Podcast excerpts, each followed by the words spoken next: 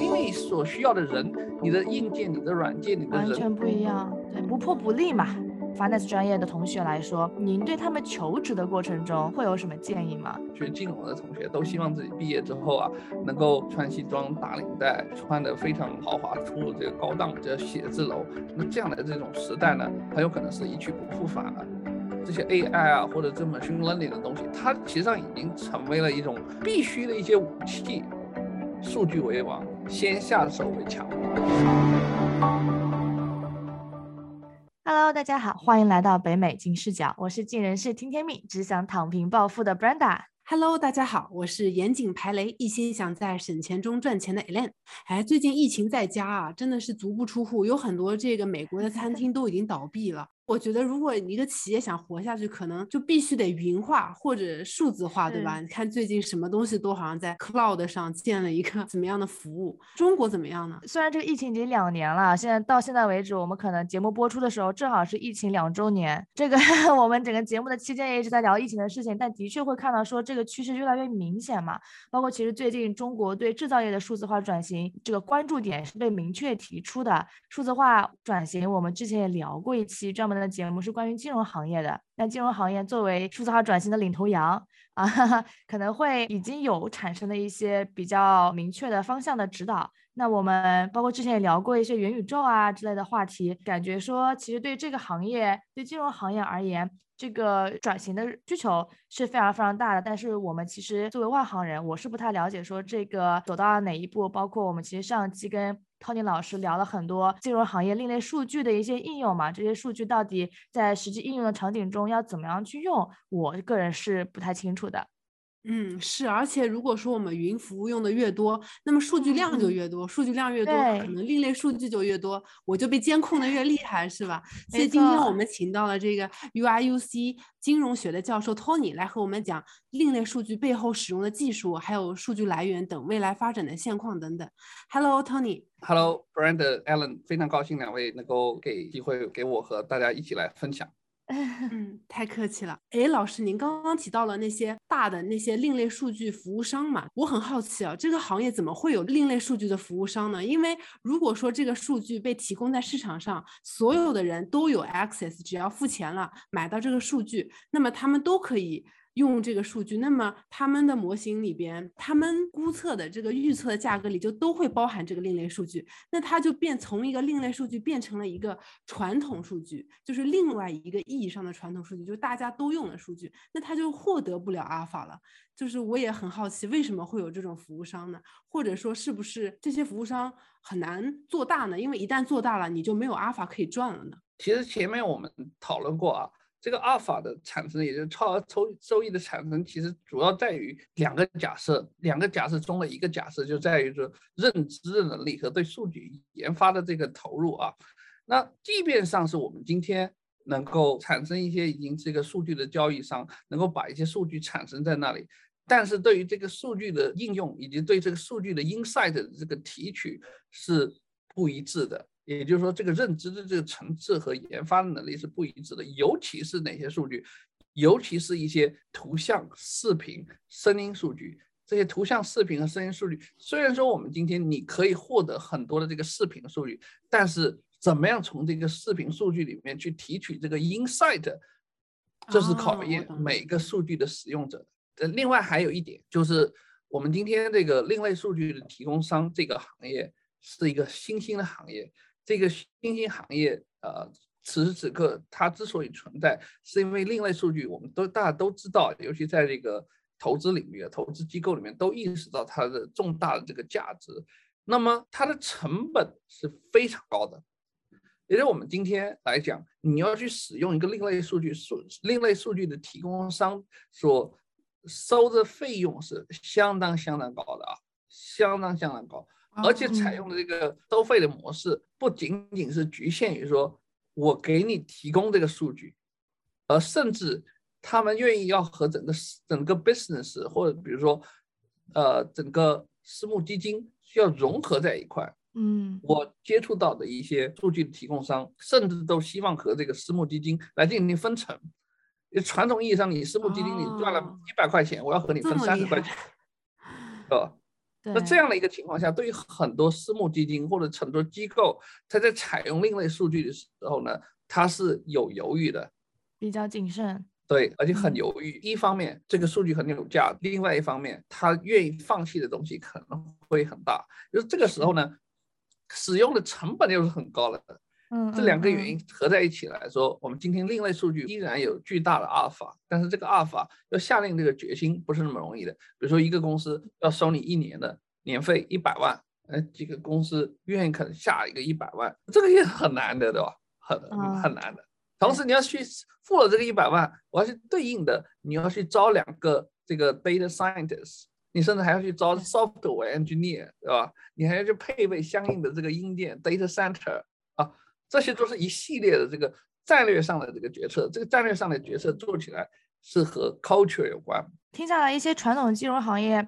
要自己做转型的话，要去适应这个时代的潮流的话，可能有很大的动静需要改，可能需要从非常的根本上改变，不管是自己的 infrastructure 也好，还是说自己的一些文化、自己的一些 value 也好，可能都会有需要有很大的变革，才可嗯能实现这样的呃进步。对，就是这个 culture 这个文化是很难改变的。是，嗯，哎，其实刚刚托尼提到了一点，你说中国这边的这个呃供给是要比美国少的。您说的这个供给是数据服务商，对吧？因为其实中国应该有很多大的那些头部的这些私募基金，它都会用这些另类的数据，但是他们是自产自用的，就是不是说通过服务商这种形式。您的意思是中国自己提供的少，还是说供应商提提供的少？我说的是在供端啊，那么前借金金融机构他们内部资产的实际上它是一个需求端，对吧？那他们自己呢生成这个数据呢，和在对于一个独立的这个数据提供商来讲是不一样的。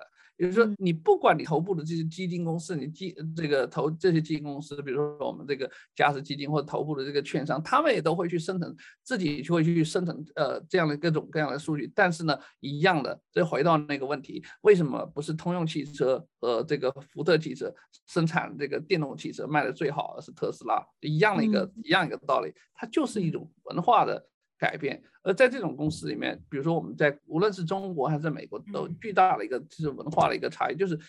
之前你所有做的这个事情，都会对这个已经存在的这些部门产生这个最根本性的一种商业上叫 self cannibalization，可能会用中文来表示，就是自我自我毁灭。阉割。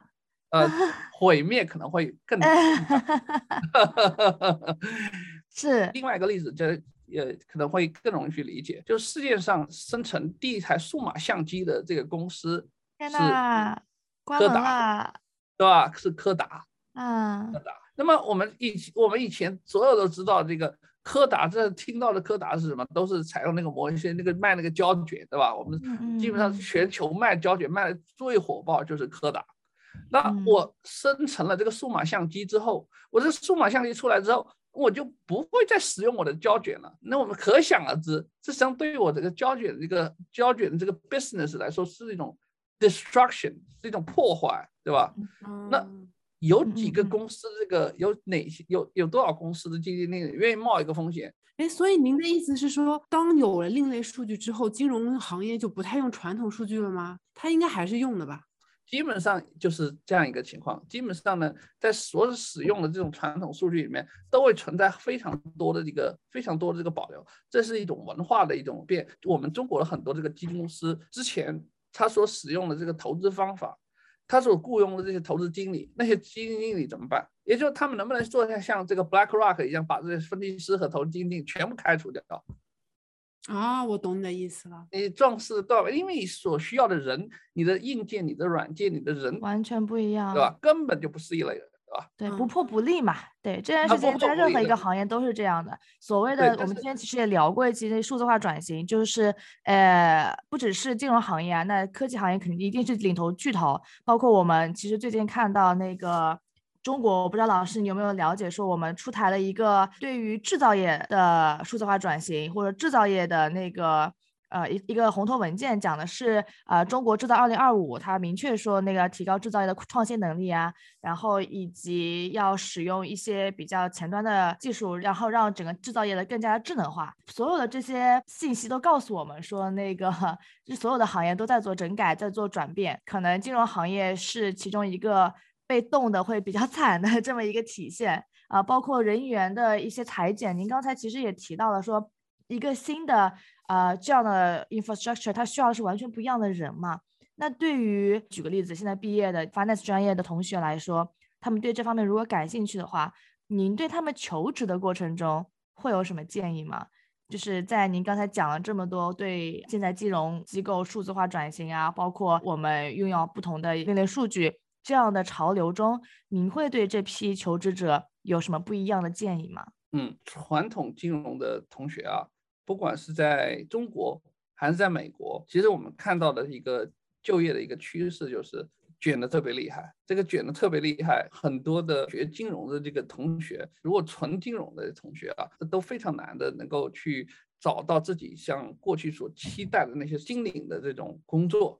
大家会设想，这个从业金融的这个同学，学金融的同学，都希望自己毕业之后啊，能够穿西装打领带，穿的非常豪华，出入这个高档的写字楼。那这样的这种时代呢，很有可能是一去不复返了。一个很重要的一个改变，也是我一直是教导我的这个，包括我自己的学生，包括我们在 UIUC 的学金融这些同学啊，我们其实都是要进行这个数字化转型。其实数字化转型一样会融入到这个教学和这个学习中里面去。在 UIUC 我们的这种呃呃金融 program 里面，其实我们现在已经改变了很多，推出了比如说 business analytics。和 data science 在金融学里面，我们就推出这种 data data science 这种 track，那么你都可以，很多金融学的同学可以去学这种 data science 呃这个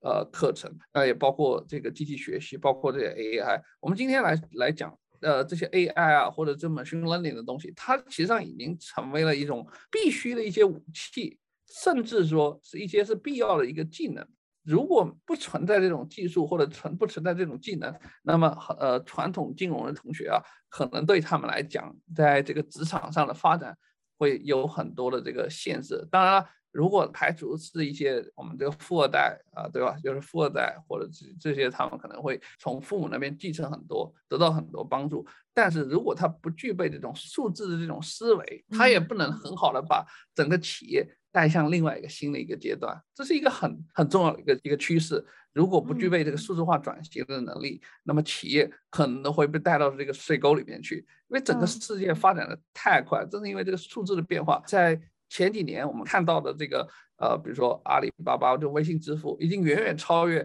我们中国，已经跨越了一个信用卡的时代，对吧？中国是已经不像美国这样，美国还在主流还在使用这个信用卡，就可以知道，呃，中国中国来说，从数字化也已经走了很多，也产生了世界呃型的这个大公司，包括这个腾讯和阿里巴巴，对吧？对，老师，您说到这儿特别有意思，因为其实很多在美国留学的留学生，他们两三年以前吧，毕业之后首选一定是希望能留在美国工作几年的。对，因为可能觉得美国的金融市场更成熟，积攒一定经验之后回国会是更好的选择。对于职业发展而言，那现在我们看到说中国的这个市场的需求也大，而且中国可能这个供给并没有那么的多，可能这个机会也多。在这样的情况下，您会建议他们反而直接回国内工作吗？就没有必要在美国再积攒所谓的经验了，可能那两三年经验再搬回国也用不上。国内可太内卷了，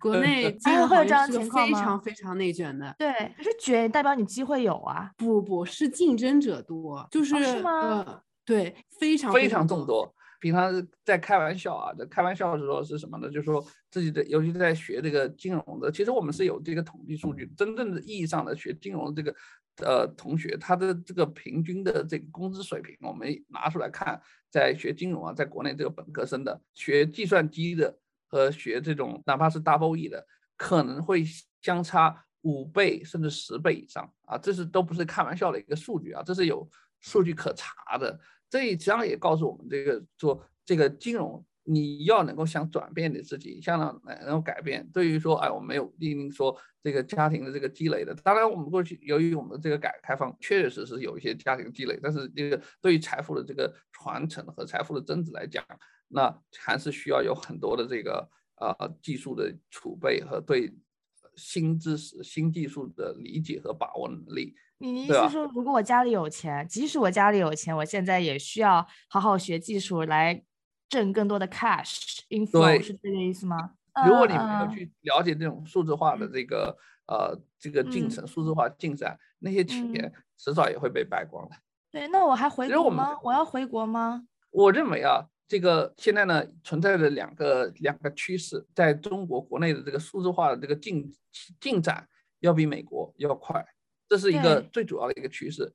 但是呢，这个趋势呢，我们发现啊，现在出现了一个什么？出现了一个呃垄断性的一个局面，也就是垄这个垄断性的局嗯面呢，也就会引起了整个国家监管部门的一个极大的一个重视。所以，中国监管部门在从去年开始在进行很非常强大的这个反垄断，推出这种反垄断的措施呢，在某种意义上，有些有有某些程度上可能会让整个民营化的数字化的这个进程会 slow down。那么这个效应呢，怎么样？可能还需要这个评估。但是如果在数字化呢，这个在我们在美国，从现在开始，那未来的五年依然是高速成长的。所以啊，留在美国不是一种坏的选择。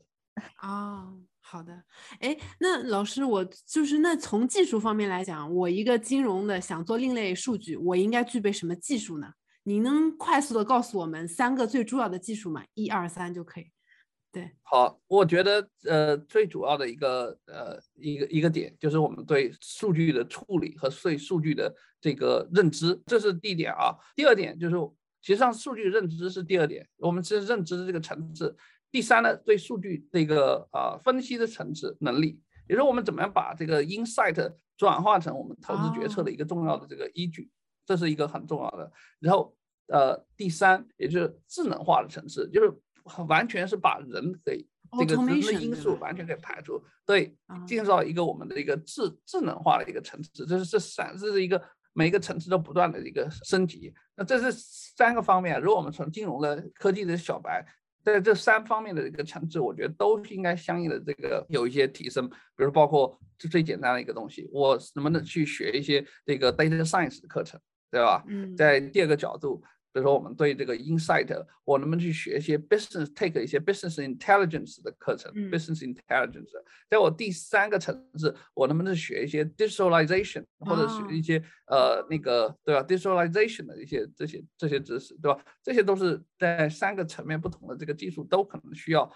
呃去掌握，都要需要去了解。嗯每个可能都会是一系列课程啊，嗯，说的我很想去学一下这三门课啊。我之前其实工作的时候有去买过一些外部的数据，我们可能要去看一些商圈的问题。那个数据点我记得非常贵，就一个商圈，它可能就是一个我给一个那个经纬度的点，然后它辐射周围五公里，这样一个商圈数据一条两万人民币。啊，这个价格在国内，对对对对对，大概是这样的一个价格。听众朋友如果感兴趣的话，就可以了解一下这个市场到底有多赚头。但其实说白了，他们这个数据是可以复卖的。他去爬那么一个数据，他去可能跟美团、跟饿了么去合作，得到这么一个数据点，他可以向无数个那个客户去卖，然后一条就有两万，就非常非常有赚头的一个行业。我当时听完这个报价，想说我要转行。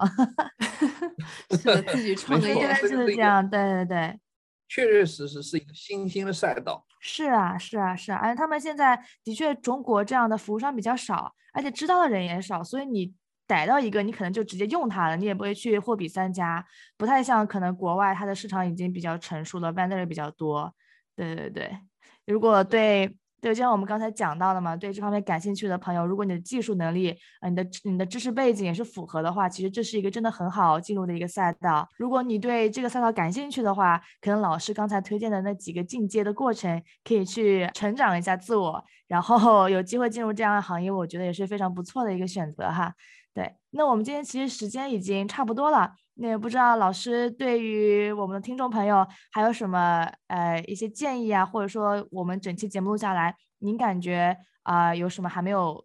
讲讲清楚，然后讲尽兴的地方，我们可以最后再总结一下。如果一定要总结一下，我觉得数据为王，先下手为强，这是我给大家学金融的一个同学的一个呃建议啊，也希望大家能够把数据和数据化嗯嗯，融入到自己所学的这个知识中去。这是一个必备的一些我们未来看到的一个新兴的一个发展的一个赛道，一个也是一个整个金融行业发展的一个重要的一个趋势。没有错，太精辟了，这句话一定要放在最开头。京剧，对对对。好呀，那我们今天的时间就差不多了。今天又非常感谢托尼老师花时间呢，接着上一期聊了很多那个在金融的应用里面，我们那个另类数据啊，到底用哪些技术啊？再后来，其实他也跟我们聊了很多，说呃，如果你想要进入这个行业，你所要需要具备的技能点有哪些？可能最主要的不只是你要获取到这个这个数据点，更重要的可能是你解读数据，你去应用数据，你就用这个数据去为你的。机构去做决策支撑啊的这个技能可能是更重要的。那我们再次感谢老师的时间啊，老师最后跟我们听众打个招呼吧。呃，谢谢大家，也谢谢两位呃主持人。谢谢谢谢，我们下期节目再见。跟金视角聊人生，感谢您的收听，请在各大播放平台和公众号上搜索“金视角”，订阅我们的栏目吧。金融的金，事件的事，角度的角。一键三连，从我做起。我们下次再聊。